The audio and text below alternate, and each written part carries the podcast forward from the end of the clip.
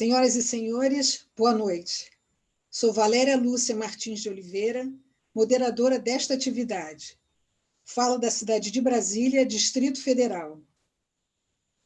E em nome do presidente do primeiro Congresso Internacional Online de Obiose, senhor Leonardo Faria Jefferson de Souza, vice-presidente da Sociedade Brasileira de Obiose, registramos e agradecemos a presença virtual do presidente da Sociedade Brasileira de Obiose e dos senhores vice-presidentes. Damos a todos as nossas boas-vindas. O tema desta palestra é Spes Messes in Semine e será desenvolvido pelo senhor Hugo de Faria Almeida. O palestrante nasceu na cidade do Rio de Janeiro, é formado em pedagogia, membro da Academia Brasileira de Cerimonial e Protocolo, ABCP, e da Sociedade Brasileira de Eubiose desde 1959. É fundador do Departamento de Brasília, o que ocorreu em 1962, e responsável pela atividade templária naquele departamento. A palestra que agora será apresentada versará sobre o resgate histórico da contribuição de pensadores e a proposta educacional da Sociedade Brasileira de Eubiose para a formação do homem moderno. Informamos que o nosso chat no YouTube está à disposição dos senhores para registrarem suas perguntas sobre o assunto em pauta. Neste momento, anunciamos a palavra do senhor Hugo de Faria Almeida, que terá 45 minutos para desenvolver o seu tema.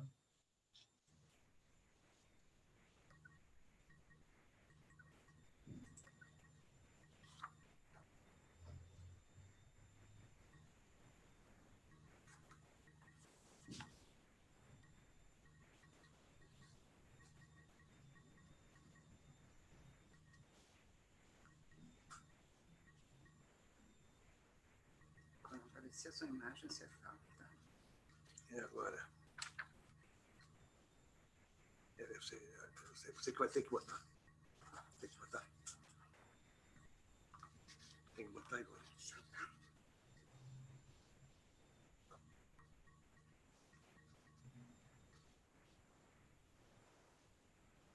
Aguardamos o palestrante.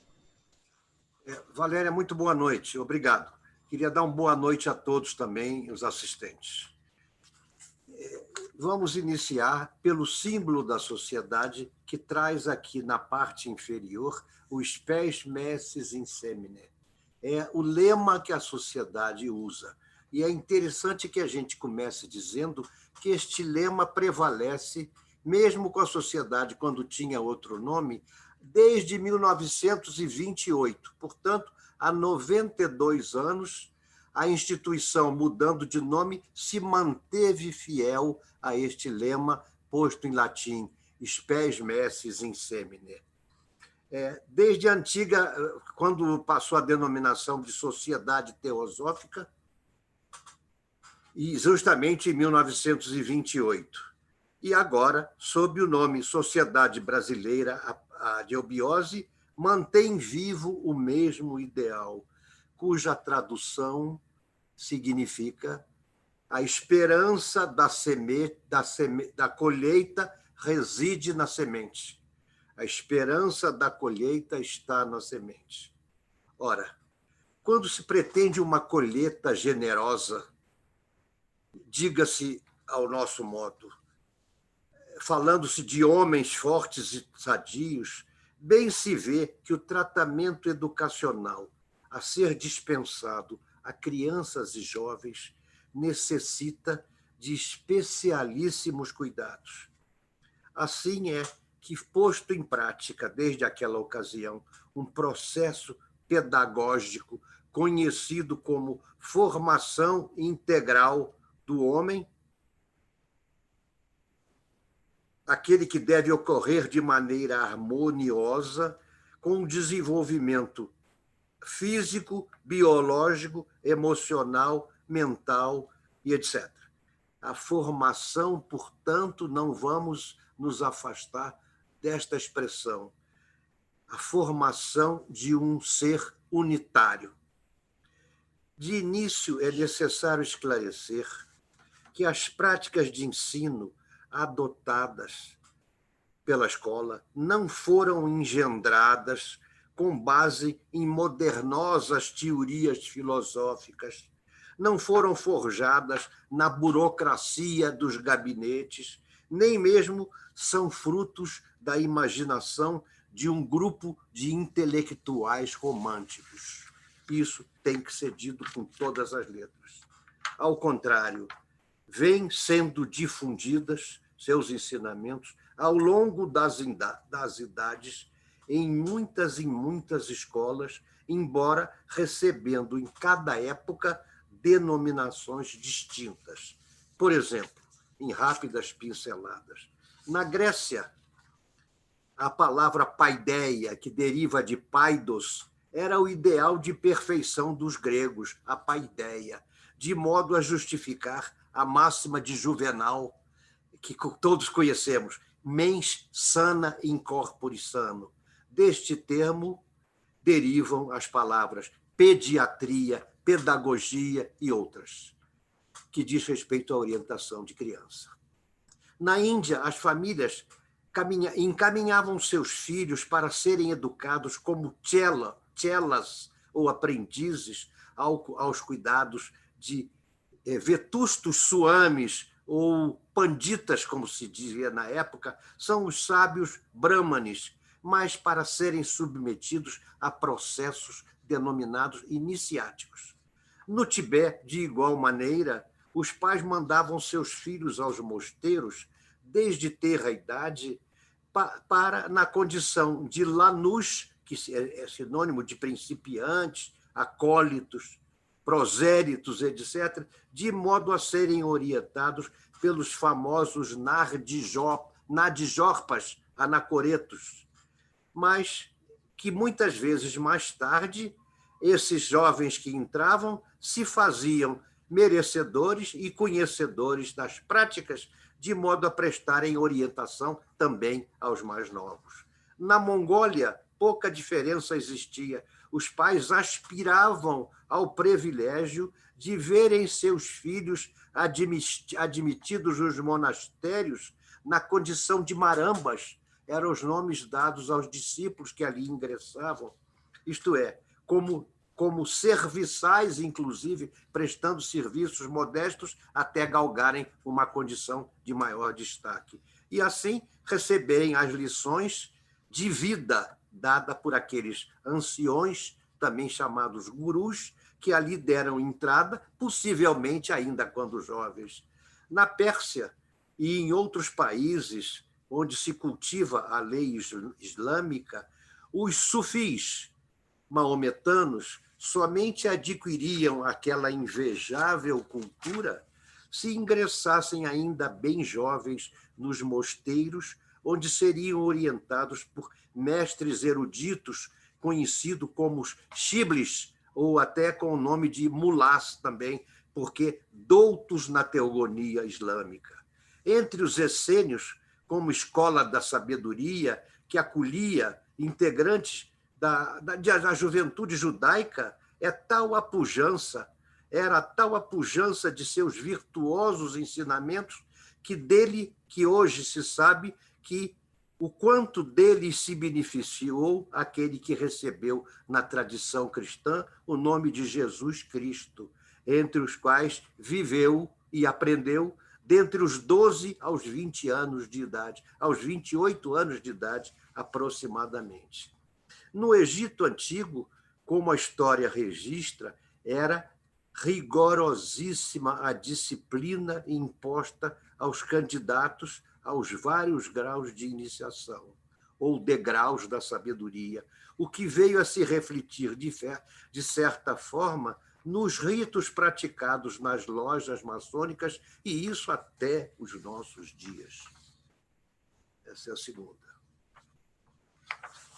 Primeira. Bem, isso, esse, esse, esse perpasse que nós fizemos pelas tradições antigas dá a entender uma coisa que encontramos na, no Eclesiastes bíblico, no, número 1.9, ou seja, em latim, nihilis, nihil novi subsolo, que em bom português vem a significar nada de novo sob o solo. Por quê? Porque falar a, respeito das religiões ou falar a respeito dos fundadores destas religiões é o mesmo que dizer, afirmar, contrariamente ao que se pensa, que não nenhum desses grandes iluminados, como chamamos, foram fundadores de qualquer religião. Cristo não fundou o cristianismo. O que se tem escrito sobre o cristianismo foi feito pelos apóstolos, aqueles que tiveram uma influência direta das práticas a que se sujeitaram, aplicadas pelo próprio ser denominado Jesus Cristo. O Buda, o Buda, é, Gautama, o Buda, que passa por ser o fundador do budismo, não criou religião alguma. Os seus discípulos é que deram, é, beneficiados com seus ensinamentos, resolveram deixar para a posteridade uma forma tradicional, escrevendo aquilo, é, os processos sobre, sobre os quais estiveram sujeitos, de modo a que as gerações futuras tivessem conhecimento. Maomé, do mesmo jeito, não deixou nada escrito. Seus discípulos se incumbiram de registrar suas palavras. Zoroastro, na antiga Pérsia, também não escreveu coisa alguma. O que eles veem fazer, antes de ser alguma coisa em termos de palavras, eles vêm trazer um ensinamento vivo. Primeira providência de todos eles, tornar aqueles seus primeiros discípulos capazes de transmitir as, as verdades que foram pelo, pelos mesmos trazidas. Ora, no momento que as coisas escre são escritas e que vão se distanciando no tempo, a compreensão cada vez vai sendo, vai, vai sendo diminuída. É como a luz. Quanto mais nos afastamos de uma luz, mais ela perde intensidade. E e muitas vezes te, vemos historiadores dizendo: olha que coisa interessante, o, o budismo criou, é, copiou muitas coisas e símbolos do, in, do hinduísmo de Krishna.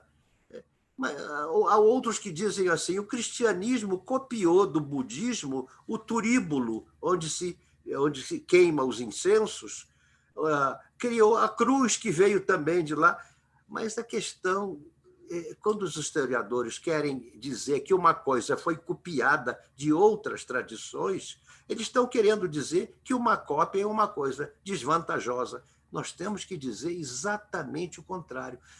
Como são todos enviados e representantes de uma verdade, por isso receberam o nome de grandes iluminados, cada vez que nós mantemos, em épocas diferentes, símbolos e algo pertencente a religiões anteriores, nós estamos fortalecendo a ideia de consistência de um ensinamento permanente, que é o ensinamento das chamadas, é a ciência tradicional das idades, que perpassa todas as escolas. Bom, é, isso, isso, isso vale, vale outro, outras considerações, mas nós temos mais coisa pela frente e vamos nos adiantar. Os fundamentos da eubiose científica. Por se tratar de alguma coisa fastidiosa, detalhar aqui questões práticas é, é, diuturnas de execução de, de tarefas e orientações aos discípulos, fica um pouco enfadonho isso, e nós vamos nos limitar a dizer que a parte principal, ou dizer que, em primeiro lugar, a, a nossa escola, o nosso colégio de iniciação, Eubiose, tem em vista promover a autorrealização dos discípulos. E o que, que quer dizer autorrealização? É fornecer ao discípulo, aos discípulos elementos para que eles se, sentam, se sintam de tal forma seguro, seguros e dali para frente, com segurança, se sintam capazes de caminhar com seus próprios, com seus próprios pés. As antigas eh, tradições dizem, e isso nós temos uma, uma evidência muito grande no cristianismo, quando se diz que o Cristo falava por palavras, por, por parábolas. Isso quer dizer o quê? É que o ensinamento nunca é transmitido tal qual se passa na cabeça do orientador. Alguma pergunta que se faça que o discípulo faça orientador, se ele relatar tudo o que ele sabe a respeito, ele está cometendo uma atitude contrária à eubiose. Porque uma coisa que se tem, tem que se dizer com todas as letras é que a dependência dos fiéis a um pastor, a um padre, a um ministro, a qualquer orientador, a um guru, é a coisa mais detestável que a gente pode ter pela frente a dependência é contra a evolução, é uma coisa contra a lei evolucional. Então, quando se proporcionou, como, quando se fazia uma pergunta, por exemplo, a um desses seres, no caso de Cristo, quando falava por parábolas, o que, que significa uma história que ele diz? A história do homem, do filho pródigo que volta a casa, a, a, a parábola do sermão da montanha. O que, que significa isso? Quando se presta o esclarecimento em termos de parábola, em termos de símbolo, em termos de conjecturas, a gente não explica ao discípulo o que a gente tem com a gente, o nosso conceito. A gente permite, a gente é como se fizesse iluminação sobre um degrau de cima para que ele pudesse dar o seguinte passo com muita segurança. Então, não não estimular a dependência é a melhor das coisas. E a auto, a auto, a autorrealização é a que vem na medida em que o discípulo segura, é, caminha seguro e vai célere.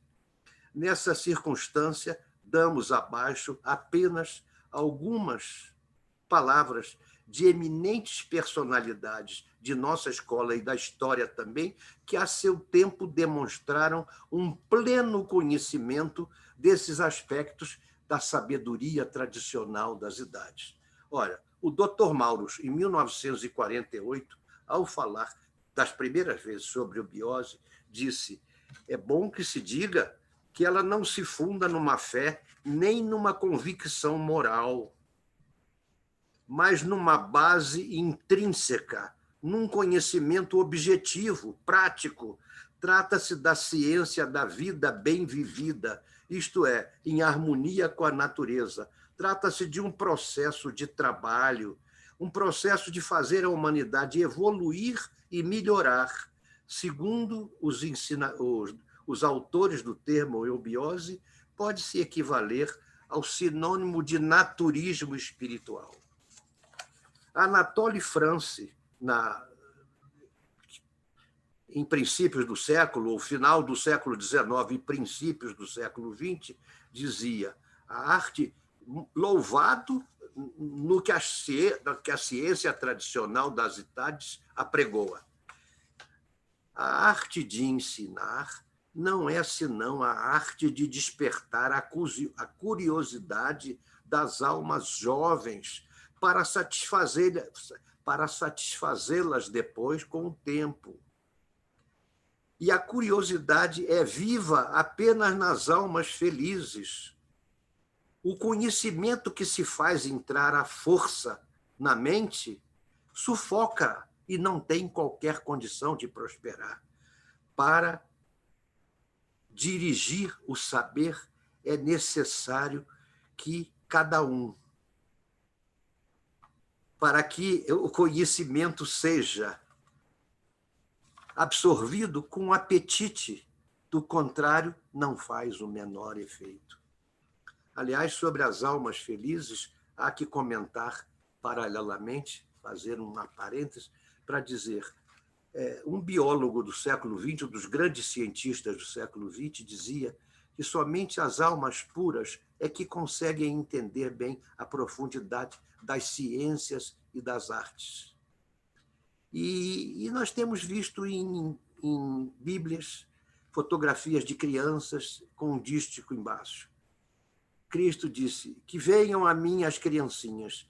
As crianças são aquelas que têm a capacidade é, o entendimento de que sabem que não sabem e estão prontas para assimilar novos conhecimentos. Então, os adultos que não se sentem completos e sabem que não sabem e sabem que necessitam de novos conhecimentos, podem ser também chamados de crianças. Por isso é que as escolas de iniciação aceitam é, pessoas de todas as idades.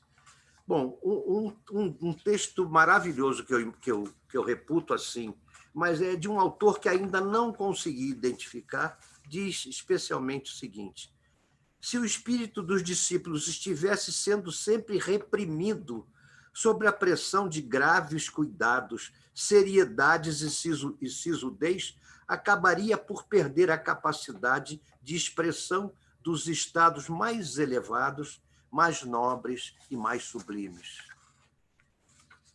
Bom, já viram que o que nós estamos tratando são de elementos que eh, configuram eh, um, um, panorama capaz de nos permitir seguir. É, o grande Kutume, que ajudou na, na, na instalação da, da, da Sociedade Teosófica em 1875, lá nos Estados Unidos, se dirigindo aos discípulos, depois de trabalhar durante mais de 25, 40, 50 anos, talvez, meio século, dia e noite, numa tarefa que não acarreta recompensas, mas que dá a ele a, consciência de que está cumprindo com seu dever, ele diz: encontrando-vos em meu caminho, discípulos, tentei simplesmente atrair a vossa atenção despertar a vossa curiosidade, senão os vossos melhores sentimentos para com a verdade una e única. Platão, há 420 anos antes de Cristo, dizia: a vida tem que ser vivido, tem que ser vivida como uma diversão simplesmente, disputando determinadas partidas, como jogos, fazendo sacrifícios, dançando e cantando. Somente assim o homem será capaz de aplacar os deuses. E dizia ainda Platão: saber, o saber consiste precisamente em dar saída à luz que vem de dentro e não em abrir portas à luz que vem de fora.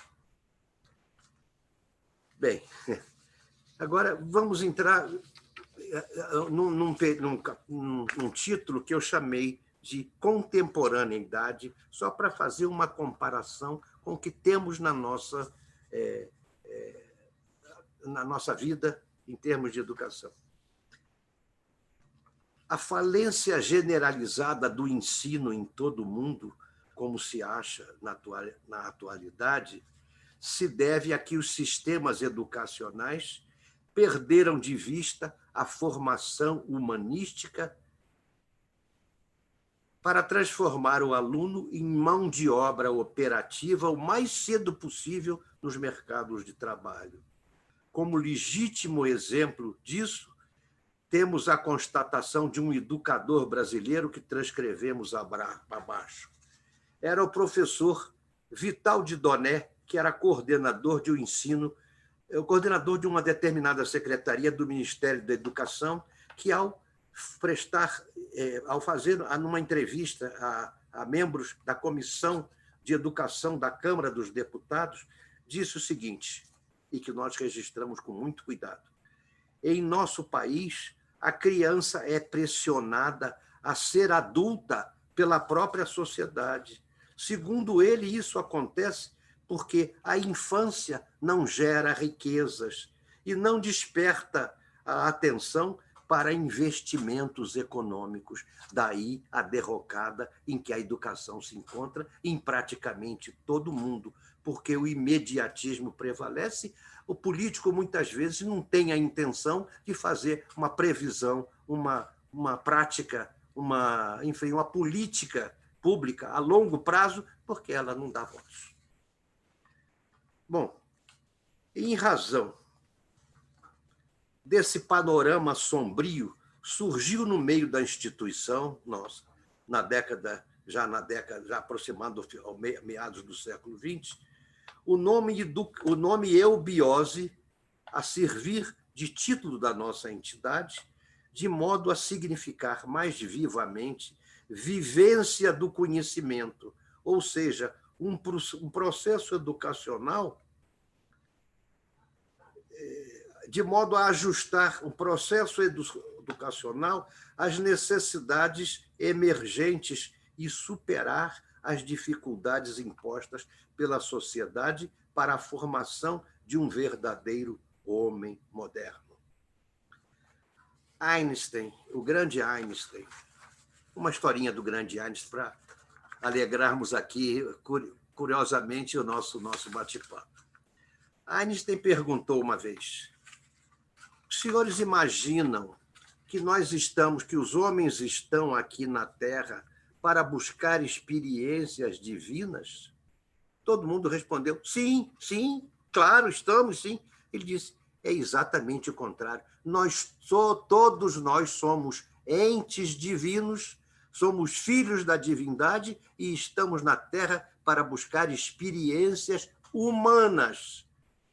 E isso muda completamente a visão de quem trabalha com educação. Isso é preciso ser dito com todas as letras também.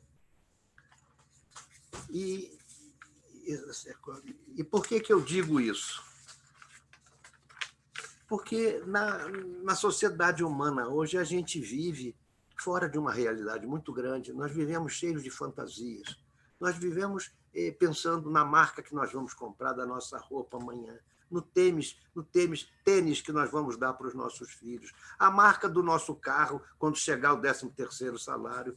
Nós vivemos dentro de um imediatismo que não é natural, que não que essas experiências eh, humanas não, não têm nenhuma qualidade de, de espirituais. Porque já dizia um grande filósofo, cujo, cujo nome não me ocorre no momento, o nome não veio, mas que sabemos quem é, dizia: interessante, né? Os homens de hoje só, só lidam, eh, não lidam mais com conteúdos, eles só lidam com rótulos. E é verdade. Na medida em que nós nos lidamos com rótulos, caímos, caímos naquela história antiga. Ah, é, o rótulo é. Rótulo é o quê? É alguma coisa significativa é alguma coisa que, significa para a minha personalidade, mas não, não significa para o meu aprimoramento, para a minha educação, para a minha formação. Não, não contribui para que eu venha a ser um ser humano capaz de contribuir para o meu país, para o mundo, para os meus semelhantes, que é essa a verdadeira, é, verdadeiro propósito de cada ser. Bom, essa é, é o que eu tinha para falar da contemporaneidade. É, é, o imediatismo é uma coisa que nos afasta inteiramente do centro espiritual, do nosso centro. É, como disse Platão, cada um de nós é uma espécie de um frasco, de um frasco de perfume que os, os, os grandes iluminados, quando vêm, o trabalho deles é exatamente o trabalho de desarrolhar esse frasco, para que o perfume venha para fora. No entanto, nós sempre trabalhamos com o que vem de fora para nós. É sempre em termos numéricos. O, o, número é hoje uma talvez uma religião. O número é uma religião ao invés de, de, ser, de, de olharmos para o nosso interior pois que a centelha divina que cada um de nós guarda em seu interior deve ser desenvolvida a ponto de nós tornarmos aquilo que a própria sabedoria popular diz: a voz do povo é a voz de Deus. Se nós todos tivermos um entendimento do que é espiritualidade ou do que é contribuir para o seu semelhante, nós estaremos fazendo uma fazendo jus a essa sentença. O, o, que, o que os homens, de modo geral, dizem é o que Deus está dizendo. A voz do povo é a Deus de Deus, nessa medida.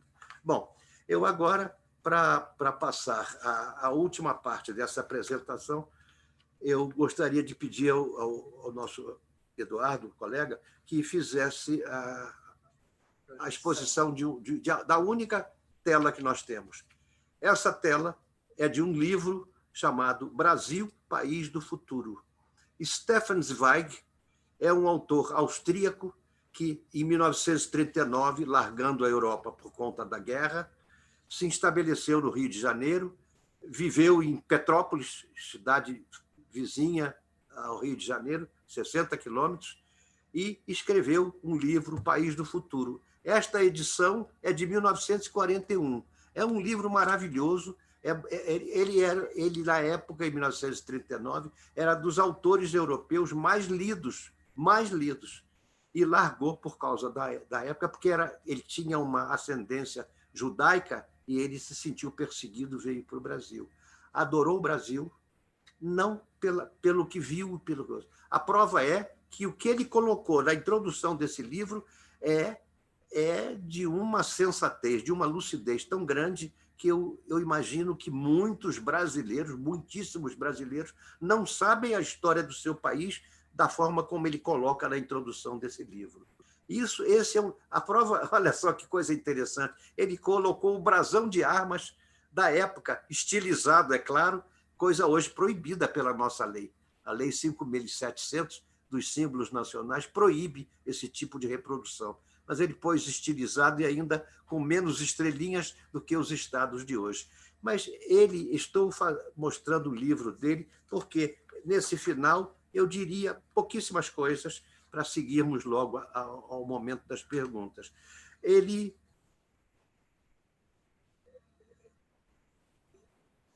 ele, número 5, eu, eu, Zweig, ele faleceu um ano depois de publicar esse livro. Alguns dizem que foi suicídio, mas a mulher dele também foi, foi, foi morta logo depois. Ninguém sabe se é por causa de guerra, por causa de perseguição a judeus, ninguém sabe. Mas a verdade é que ele coloca o Brasil como país do futuro. E esse último tópico, eu só gostaria de dizer que toda essa prática que nós enunciamos aqui como eh, a ação educativa que a sociedade promove, ela tem em vista é, se, se, a, se a teosofia veio para os Estados Unidos, Unidos em 1875, ela, re, ela flor, refloresceu no Brasil a partir da década de 20 em 24, a nossa instituição foi fundada e os propósitos continuam os mesmos, a linguagem é que muda em relação à época, porque cada época a forma de se comunicar é diferente da outra. E, e dizem até. É, o que, é que eu quero dizer com isso? É o que ele diz aqui, é demonstrando. É porque, talvez, uma, uma argumentação que venha a possibilitar a nós todos o entendimento de que qual é, por que razões se chama país do futuro. Eu coloquei, que coloquei até, aqui até para comentar.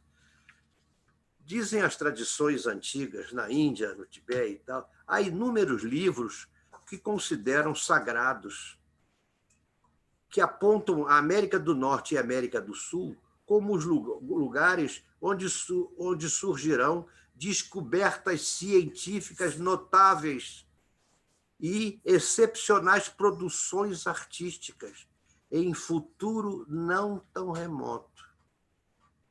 Isso Tibete, Mongólia e Índia. E, e a fundamentação que o, Stefan Zweig dá neste livro é uma forma de nós nos nós, nós examinarmos como um estrangeiro entendia as características do Brasil que permitiam que assim se considerasse. Bom, então, para concluir esse período, nós dizemos, citamos mais duas, mais dois grandes pensadores. O nosso José de Vasconcelos Caldeirão, o México, falecido em 1960, mas no início do século, ele, escritor e filósofo, dizia: é dentre as bacias do Amazonas e do Prata que sairá a raça cósmica, destinada a realizar a concórdia universal, porque será filha das dores e das esperanças de toda a humanidade. Da de uma forma parecida, o grande Roso de Luna, de Luna cientista eh, espanhol, cientista, historiador, literato, teósofo, falecido em 1931, passou pelo Brasil em 1910, foi à Argentina e tal. Ele é, concluía, depois de falar muito a respeito das. das nesse trecho a que eu me refiro, ao qual eu separei, depois de falar das navegações, das descobertas, dos, das grandes navegações, dos navegadores, dos propósitos da escola de Sagres, e, e Cabral, Colombo, a, as, as expedições para cá, ele conclui dizendo o seguinte: Não resta a menor dúvida que é entre as bacias do Amazonas e do Prata, não resta a menor dúvida que as bacias do Amazonas e do Prata, com o correr dos tempos, selarão em suas ribeiras os destinos do próprio mundo. É a parte que me cabia é esta. Com isso concluo. E com isso concluo a apresentação, agradecendo a todos pela atenção e fico sujeito aos bombardeios que a senhora Valéria tem aí para nós. Senhor Hugo, agradecemos a sua é, brilhante exposição, essa retrospectiva histórica que nos apresentou. Eu vejo aqui pelo, pelo chat, as pessoas estão assim bastante empolgadas e comovidas com a clareza e o encadeamento das ideias. Então, podemos passar agora para as perguntas. Então, é, eu, eu começaria com, as, com a primeira pergunta. Né? A, por que o lema da SBE está em latim? Eu acho que todo mundo sabe isso. O lema da sociedade está em latim. Que pergunta interessante, Valéria. É, na medida em que a sociedade respeita as tradições, mas que também inova com respeito a certas práticas, essa, essa é uma das formas de respeitar a tradição. Por que o latim? Porque o, o latim é utilizado numa ciência chamada heráldica também na vexilologia. Heráldica é a ciência que trata dos brasões, trata das armas. E a, e a vexilologia é a ciência que trata das bandeiras, dos símbolos, dos panos, flâmulas, etc. É, talvez desde a da Idade Média, que nobres, imperadores e etc., reis, é, na Idade Média, utilizavam o latim, a, a, a, vulgata latina, usavam a língua latim para os seus dísticos. Brasões, todos os brasões de famílias antigas tinham dísticos em latim, tinham eh, eh, lemas em latim. E, e, isso aí é um respeito. Então, desde 1928 que esse lema está mantido. E a sociedade até hoje fiel ao lema. O latim é, por exemplo, vou te dar um exemplo. O, o, o Brasília, estamos em Brasília hoje nós tínhamos um símbolo aqui de Brasília, o símbolo de o brasão de armas da cidade de Brasília, do município da cidade de Brasília, está escrito Venturis Ventis, em latim, os ventos que, que hão de vir, ou seja, o futuro auspicioso. Então, o latim nem sempre ele, ele é, é, é como se diz, ele é, é traduzido ao pé da letra. É, a cidade de São Paulo tem um lema em latim que diz não conduzo, eu não sou conduzido, conduzo. O brasão de arma dos Estados Unidos tem unus pluribus, quer dizer, a unidade no plural e o plural na unidade. Quer dizer, são sempre fórmulas de sabedoria, de dizer. São Lourenço, a cidade de São Lourenço tem um brasão lindíssimo, um brasão lindíssimo em que, em que, em que tem o escudo da o brasão de armas da sociedade e do outro lado a fonte, a, as fontes de água e mais a grelha onde se onde se queimou São Lourenço, onde foi sacrificado São Lourenço.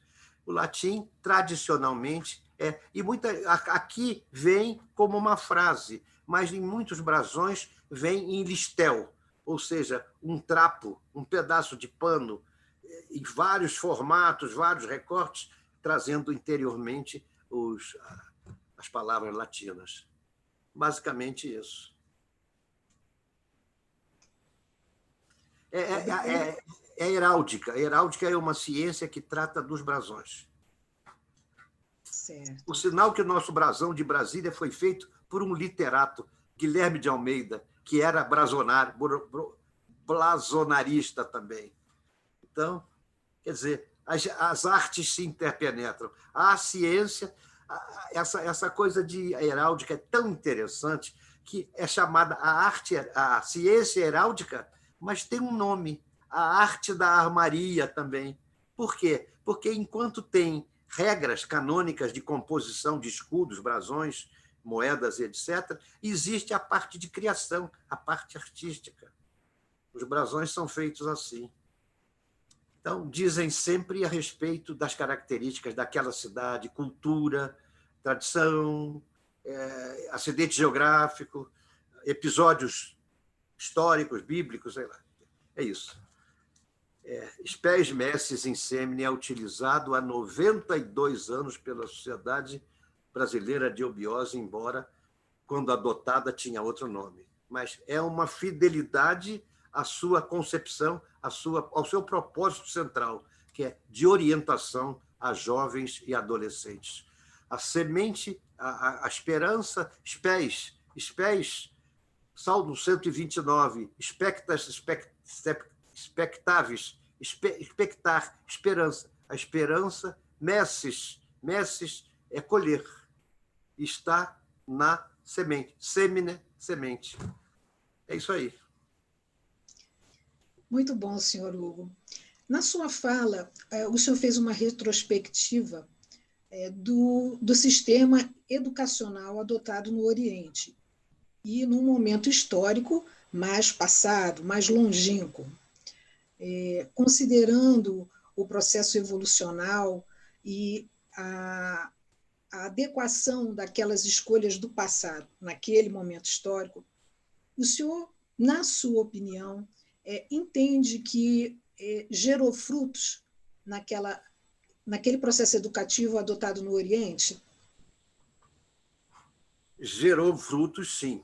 Gerou frutos, tanto é que a gente vê é, inúmeras, inúmeros legados ou inúmeros símbolos, etc., passados de uma, de uma, de uma escola para outra. Você tem razão, eu estou alcançando a sua pergunta, você tem razão num ponto.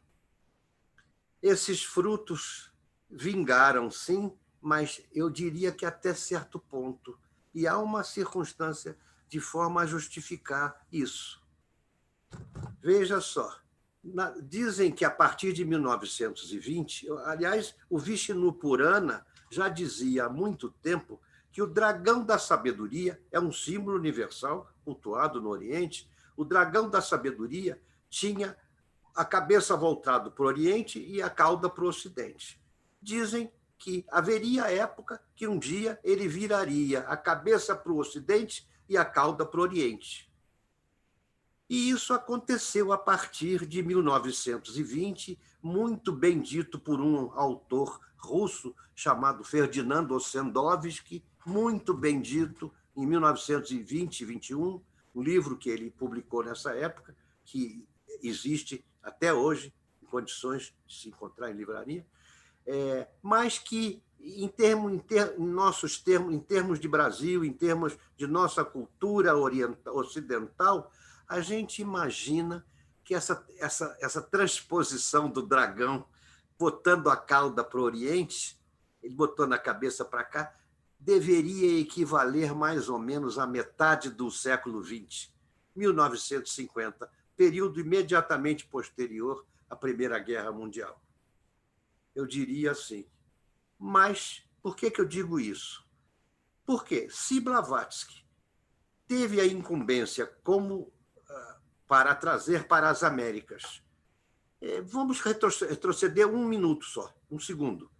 É, quando os descobrimentos, já que falei de, de Rose de Luna e descobrimentos, quando os descobrimentos criaram uma perna para a América do Norte por Colombo e outra perna para a América do Sul por Cabral, Cristóvão Colombo e Pedro Álvares Cabral, começou-se a usar um termo que até então eh, já vimos dentro da nossa escola de iniciação, chamado Missão Y, ou seja, uma forma, talvez, de cumprir aquilo que, que o dragão fez, colocando a cabeça para cá. Duas linhas diretas em que, através das quais a, a grande, o grande sabedoria do Oriente seria transplantada para o Ocidente através de duas linhas, uma para os Estados Unidos, outra para o Brasil. Estados Unidos é Cabral e Colombo, Colombo, Colombo e Cabral. Mas Blavatsky introduziu, implantou, foi difícil, retrocedeu. 1875, através da Sociedade Teosófica, começaram a ser trazidos para o Ocidente os fundamentos do pensamento oriental, da concepção do Oriente. E eu imagino que, a partir desta época, os frutos que o Oriente rendeu a partir de então começaram a escassear. E mesmo assim não foi fácil o trabalho de Blavatsky, porque a rejeição era muito grande.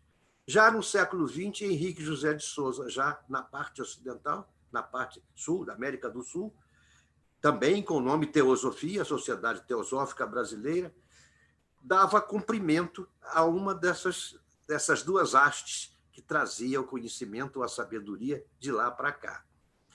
Mas o que acontece? Respondendo a sua, a sua pergunta, da forma como eu entendi, aconteceu um fenômeno também. Como as coisas são muito difíceis nos primeiros momentos, aconteceu nos Estados Unidos, aconteceu no Brasil, até hoje há dificuldade de se falar em termos, há rejeições enormes a respeito do conhecimento, da, da, do, do ensino, do estudo comparativo das religiões, que a religião é pura. Se eu sou de uma religião, as outras religiões não têm sentido nenhum. Por quê? Então, o que, que aconteceu? A dificuldade existiu no norte, na América do Norte existiu no sul também. Mas o Oriente não perdeu não perdeu o elan. Não perdeu o elan. O que, que aconteceu? Começaram a aparecer nos Estados Unidos e na América do Sul também seitas oriundas do budismo e, e, do, e do hinduísmo, de, de que forma? E, repare bem como as coisas são, como é que as coisas formais muitas vezes se sobrepõem às coisas essenciais. Essas escolas vieram para cá, talvez cumprindo esse a transformação, a, a posição do tal do dragão, mas vieram para cá e trouxeram os mesmos conhecimentos, usavam as mesmas roupas, como se orientais fossem, ou seja, transplantaram para a América do Norte, para a América do Sul, os Ashirans, chamados Ashirans, lá, é, com a mesma característica que tinham de lá. Então, não estavam cumprindo aquilo que o dragão indicou. É só isso.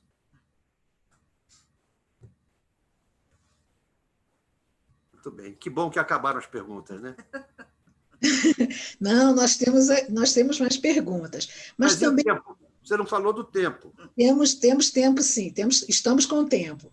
Nós temos aqui algumas reflexões é, que surgiram ao longo do, dos seus comentários, e eu gostaria de, de citá-las e que o senhor pudesse trazer alguns esclarecimentos é, na sua visão, na sua, no seu entendimento sobre é, essas manifestações. Uma delas, o saber consiste em dar vazão à luz que vem de dentro e não abrir portas para a luz que vem de fora. Uhum. O senhor teria algum comentário a fazer sobre essa manifestação? Vamos perguntar a Platão, vamos perguntar, foi ele que disse, eu li aqui assim, é. Platão, Platão disse isso. Mas é, o comentário? Você quer algum que diga? comentário, algum complemento? Algum complemento? Bater palmas para Platão, pode ser, pode ser. ok, ok.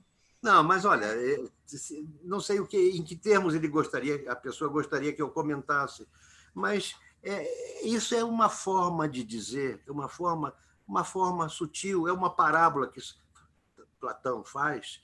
Vamos utilizar a parábola de novo na nossa conversa. Ele é para dizer, para replicar aquilo que Einstein falou. Como é que é? Pode se repetir a frase? É, a luz. O saber consiste em dar vazão à luz que vem de dentro e não abrir portas para a luz que vem de fora. Na medida em que nós, nós somos divinos e vi, viemos para cá, estamos aqui é, cumprindo, é, granjeando experiências humanas, ele está querendo dizer exatamente o seguinte: que se nós somos divinos, aqui, a luz é o que é o que é o que é o que emana dessa dessa dessa, dessa condição luminosa, a centelha divina. Leibniz botou um nome nessa centelha divina, chama-se mônada. Essa parte divina que cada um de nós tem, e tem uma frase também de um pensador muito interessante, que a essência por si ela é divina, a essência por si é divina, que ela só pode aparecer é revestida de forma. E nós somos uma forma, por mais perfeita, perfeitas que são as nossas formas, por mais perfeito que seja um organismo humano, com aquela complexidade da biologia, da fisiologia e etc., nós somos formas, nós somos pós. Pó, viemos do pó, voltaremos para o pó. Mas somente é possível manter a divindade, a espiritualidade entre os homens se ela tiver uma forma de aprisionamento. Só isso. O, o, o próprio Cristo, o Buda, o, um Maomé, um Zoroastro, um Krishna, um Ramakrishna, um Odin, eles todos estão precisaram para vir aqui. Por isso é por isso é que na Bíblia existe uma diferença entre o, o, o primogênito de Maria e o unigênito do Senhor. É por isso. O primogênito de Maria é o Jesus. O unigênito do Senhor é o Cristo, é a centelha divina que está no interior daquele ser chamado Jesus. Então, por isso que nós fazemos uma distinção. Jesus é o homem, Cristo é a divindade. Eu acho que vale, vale. Ok. Temos mais uma pergunta, ainda temos algum tempinho para continuar a nossa conversa. É, nossos jovens deixarão de ser preparados como se fossem apenas máquinas para ingressar em faculdades? A educação mudará seu olhar no futuro? Qual a sua opinião? Olha, a sociedade de hoje já está mudando essa coisa, já está mudando isso. Os pais já têm preocupação de botar seus filhos em esporte, já cuidando desde cedo dos seus filhos. Um é natação, o outro é judô, a menina vai para o balé, enfim, isso já está havendo. O que, o que a gente acho que vale a pena a gente comentar atualmente é que essas coisas despontam naturalmente. Uma bela hora a gente abre o olho e, e a coisa já se formou. É igual uma plantinha. Você fez no seu, no seu jardim, botou uma plantinha. Ela tá, ela tá, tá não está viçosa ainda, de repente ela começa. Quando você resolve no dia seguinte, dois dias, olhar, já tem um galinho, já tem uma, uma coisa. Quer dizer, a, a evolução, a evolução, a dinâmica do mundo anda. A dinâmica ninguém vê, ninguém vê, mas a gente fazendo, olhando com diferenças de dias, a gente nota. Já tem muita coisa feita. Olha, não é à toa que aquele moderno moderno autor italiano Domenico De Masi, Domenico De Masi fala no Brasil, fala de uma, de uma tradição europeia desmontada que não dá, não dá, não pode dar nenhum fruto, nenhum fruto para o futuro. Fala da, da, da, do pensamento, de um modo geral, do americano que foi o do pós-guerra, é, da, da, da, tecnologia, da ciência, do número e que está ligado praticamente, bom, é outra, é uma, varia muito, mas fala disso e por que estou dizendo isso, meu Deus do céu? Espera aí. Eu ia derivar para uma coisa, desisti e voltei, e não consegui voltar. Mas é, a pergunta era a respeito. Ah, sim, sim. Já, já, já, o Domênico De Masi já mostra características do mundo, ah, do Brasil, que para ele é visível que nem a Europa poderá dar, nem os Estados Unidos poderão dar. E, e ele coloca como premissa dessas características uma coisa que muita gente não dá bola, não atenta, mas que muita gente rejeita, inclusive, é a tal da miscigenação, a tal do caldeamento racial. Na medida em que o caldeamento racial acontece, a própria a própria biologia, a própria formação, as características de uma raça se misturam com as características de outra raça e formam, e formam uma raça fortalecida. A cultura de uma raça miscigenada com a cultura de outra raça forma uma cultura fortalecida. E se a gente quiser exagerar, vamos mais além. O karma de uma raça com a mistura do karma de outra raça, fortalece ou atenua o karma. Fica uma coisa mais é, diluída. Bom, eu acho que não, não podemos nos esquecer que, embora a, gente, a nossa visão não perceba como as coisas estão andando, essa coisa está cada vez mais patente. Eu tenho até a impressão que essa, essa tal de, de essa, essa, essa coisa virulenta que nos apareceu agora tem despertado nossos olhos para algumas coisas que até então não, não víamos com tanta nitidez. Quer dizer, mas isso é uma coisa natural da vida. Nós fomos, a nossa civilização, a nossa civilização ocidental foi preparada para trabalhar em termos de previsibilidade. E previsibilidade não existe. Se o mundo é dinâmico, já dizia um grande pensador alemão, o mundo não é, o mundo se mundifica. Ou como se diz no Brasil, o mundo não é, o mundo se mundializa. Quer dizer, cada dia ele é um mundo diferente. Essa é que é a dinâmica. Já tivemos quantos sofrimentos na frente, quantas coisas já passamos. É que o homem, o homem, se, o homem se posicionou de uma maneira é, é, uma maneira, vamos dizer assim, mal, uma posição ruim. Posicionou. Tudo que é ruim eu coloco de ruim é aquilo que me fez, me ofendeu. Se o sol esquentou mais do que me ofendeu, é ruim. Se o outro não sei o que tal, o meu pneu furou, eu sou ruim. Então o que é que eu faço? Qual é a minha, a minha dentro daquela visão imediatista. Eu me dirijo a Deus e faço uma prece para o meu pneu ser consertado rapidinho, para o sol melhorar, para o meu Flamengo ganhar. É, entendeu? É, isso. As pessoas se recorrem. Por isso é que se diz: desculpe que, que, que introduzam uma coisa nova. Nós temos conhecimento. Há filósofos que disseram uma coisa que a gente precisa prestar atenção as religiões criaram um Deus, um Deus errôneo do bem e criaram um Deus errôneo do mal. Tudo que é mal, a gente coloca para o lado do Deus mal. Tudo que é bom, a gente coloca para o lado do Deus bom. Mas o que me é particularmente benéfico, mas que não é para os meus semelhantes, para ah, mim é bom, foi Deus bom que me deu. Agora, e para os, para os meus semelhantes? O que, é que eu posso dizer? Eu estou chamando de Deus errôneo porque foi assim que a frase foi feita pelo filósofo. Um Deus errôneo do bem e um Deus errôneo. Por isso é que quando pergunta a algumas pessoas, ah, você acredita em Deus? Nesse Deus que, estão sendo, que está sendo é, cultuado, não acredito. E de maneira que hoje existe uma, uma, uma fórmula muito interessante que eu tive que dar uma entrevista para um para um, um, colega nosso do cerimonial, o Papa do cerimonial brasileiro que faleceu, me perguntaram o que, que você acha dele na primeira entrevista. Falei, eu acho que ele é, ele é um ateu espiritualizado. Aí me perguntaram, mas vem cá, por quê? Eu digo, porque a religião não espiritualiza.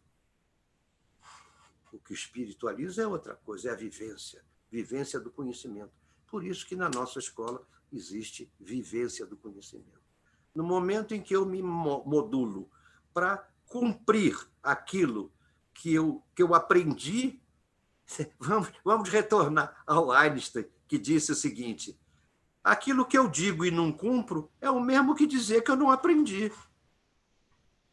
Quer dizer, então, vivência do conhecimento é você agir de acordo com aquilo que você conseguiu estaquear mentalmente e sentiu pelo coração.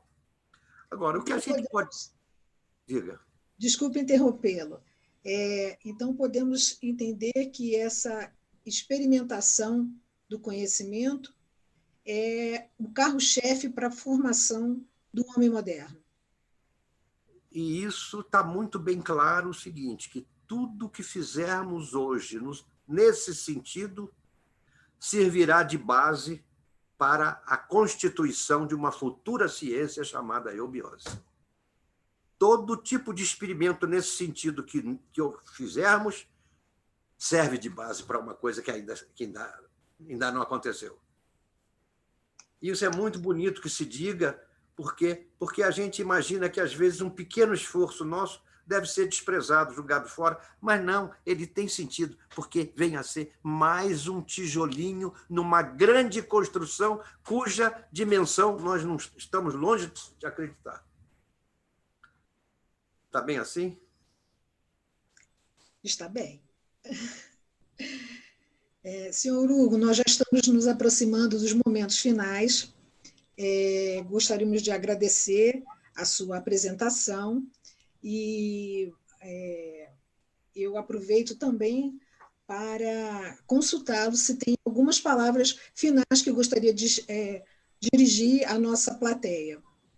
Não, eu acho que vale a pena a gente concluir dizendo que tudo que foi dito, tudo que foi discutido, comentado, ou mesmo en passant, tudo isso não significa que a nossa escola é, que quem entre para a nossa escola tem a obrigação de sair com um diploma, diplomado assim, dizendo: olha, o biota.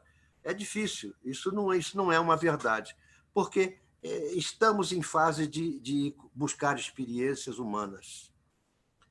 Porque no momento em que nós estivermos é, estruturados devidamente de forma humana, esse perfume virá naturalmente e isso virá, sem dúvida nenhuma, com, com, mais tempo ou menos tempo. Isso já foi dito também por filósofos antigos, que qualquer esforço que se faça no sentido de fazer brotar o Deus interior, é, a, a, o efeito final acabará acontecendo mais cedo ou mais tarde. O que eu quero dizer é que não existe nenhuma garantia que nós saiamos santos, nem gurus, nem nem isso, nem aquilo. Nós somos todos iguais aos outros. O que o mais antigo tem, diz para o primeiro. Mas nem sempre nós dizemos coisas que. É, olha, é, foi bom você lembrar disso, porque, veja só, quando eu entrei para a sociedade, o meu instrutor disse: Você está vendo coisas hoje que eu estou há 30 anos aqui e só vi agora. E, você, e eu posso dizer a mesma coisa. Tem pessoas que estão vendo coisas hoje que no meu tempo eu não vi. Há 30 anos atrás eu não via. Então, garantias de garantias não existe. Dizia já um pensador italiano chamado Norberto Bobbio, que morreu recentemente. Ele disse: a, a, a cultura do nosso tempo é muito simples, é de levantar incertezas e não assentar, assentar, é, não, não, não plantar certezas mas sim de levantar dúvidas. É isso. E, e, e, somente no momento em que a gente levanta as dúvidas e, e, e aceita, está sempre com a cabeça aberta para aceitar as inovações que batem na nossa porta, somente nesses momentos é que a gente é, é capaz de absorver o que acontece com a dinâmica universal. É somente nessas horas. Dizia, dizia um, um, um, um cientista que eu já citei aqui hoje, ele dizia o seguinte: a verdadeira descoberta é ver, é ver o que todo mundo viu e pensar o que ninguém pensou. E ele foi um dos que descobriu algumas coisas. Biologia marinha, ele é um monstro em biologia marinha. Alberto de Saint-Georges, húngaro. Bom, eu agradeço muito, agradeço muito. Eu fico feliz em ter a oportunidade de dizer algumas coisas que a gente não diz todo dia, porque são reflexões, são frutos, são coisas amadurecidas. A gente vem trabalhando, dando aula, escrevendo, preparando trabalhos, publicando, conversando, eh, não propriamente em aulas que eu até evito dar aulas hoje.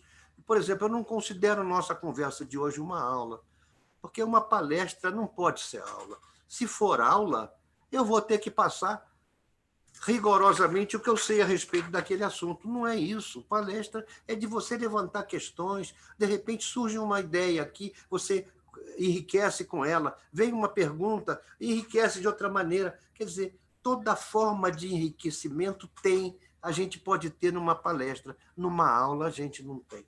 A não ser que a gente abra para perguntas e se comporte segundo o que nos ensinaram os grandes iluminados cada pergunta, vamos iluminar o degrau de cima. Sabendo em que degrau ele está, vamos fazer luzes sobre o degrau de cima, para ele der, para ele poder dar o próximo passo com segurança dele e não minha, não do que eu disse para ele. Senhor Hugo. Muito obrigado, minha gente. Um grande abraço, que sejam todos felizes e que aproveitem bastante. Nós agradecemos mais uma vez a sua apresentação e esclarecemos a todos que nos assistem que o e-mail do Congresso coi.eubiose.org.br estará à disposição de todos os senhores e senhoras que desejarem fazer contato. Agradecemos a atenção e os convidamos para a próxima atividade deste congresso.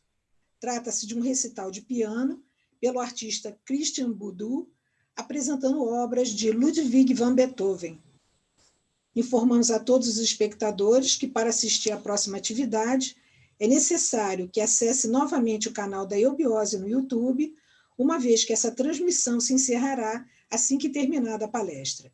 Não é necessário link, basta acessar nosso canal e clicar no vídeo da palestra que está sendo transmitida ao vivo no momento. Paz, luz e progresso, em harmonia de pensamento, é o que desejamos a todos vocês. Boa noite.